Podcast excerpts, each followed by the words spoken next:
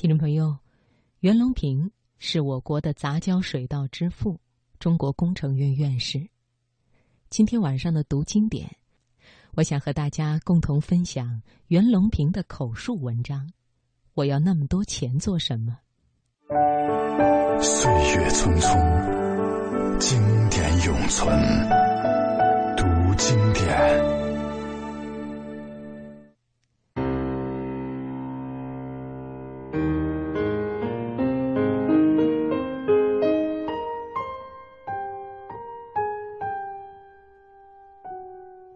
把名利看得淡一点，就不容易受到打击，就不会为名利所累，就不辛苦。人活着要有意义，人的一生很短。我记得聂耳田汉的毕业歌里说：“今天是桃李芬芳，明天是国家栋梁。”保尔柯察金的话是人生的最好总结。人最宝贵的是生命，生命对每个人只有一次。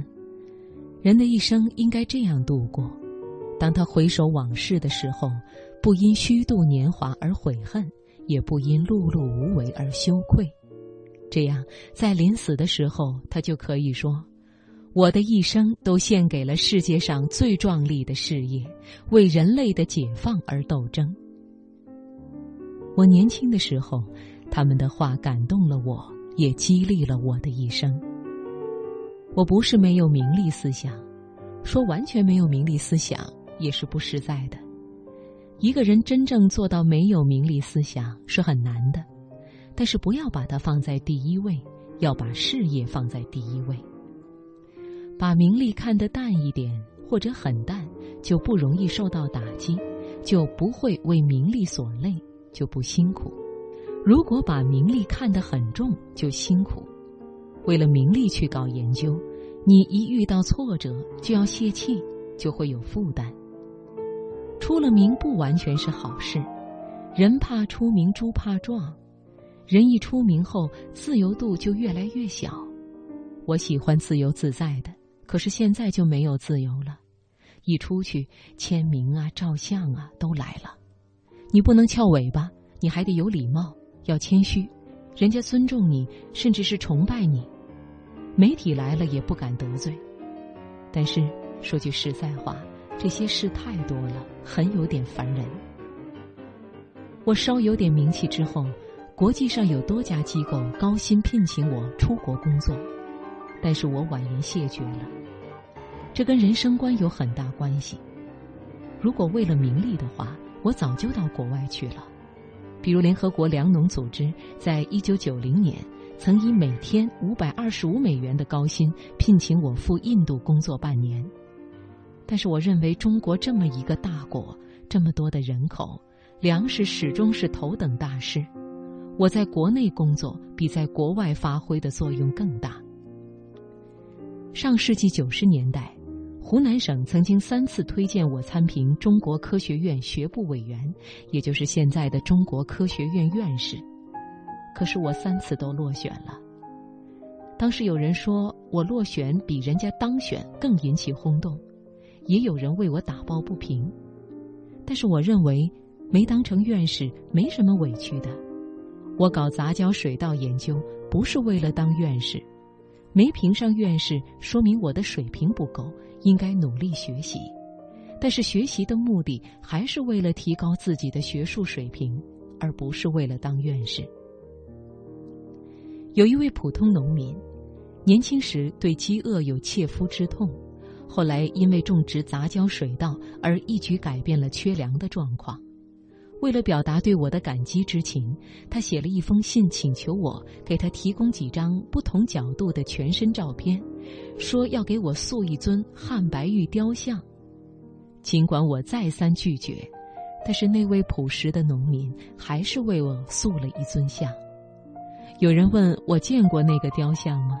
我笑了，我不好意思去看。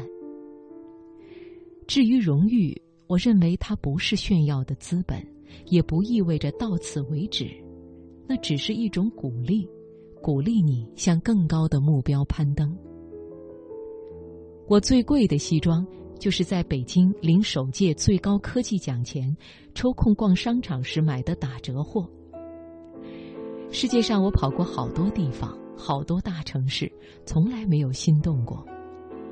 高楼大厦有压抑感，一天到晚都是金钱的世界，没有什么意思。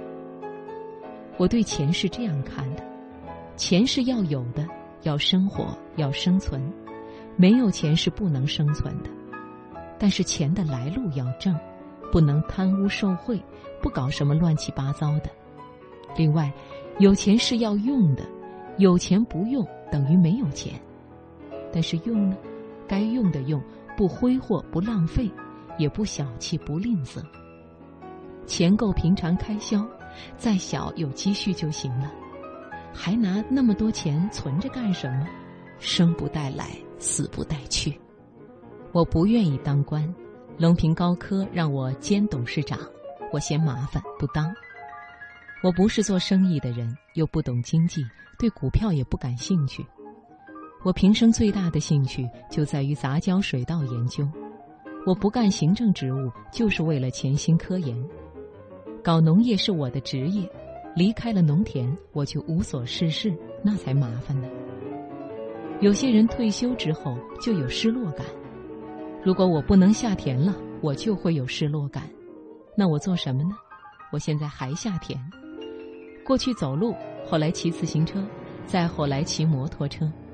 现在提高了，我可以开着小汽车下田了。只要有追求、有理想、有希望在吸引着你，你就不会觉得苦。我们搞水稻，要在水田里待，还要在太阳下晒，工作是辛苦点。原来在六七十年代生活很苦，吃不饱，但我觉得乐在苦中，因为有希望、有信念在支撑着，因为我认为粮食是最重要的战略物资，所以我觉得我的工作是非常有意义的，对国家、对百姓都是大好的事情。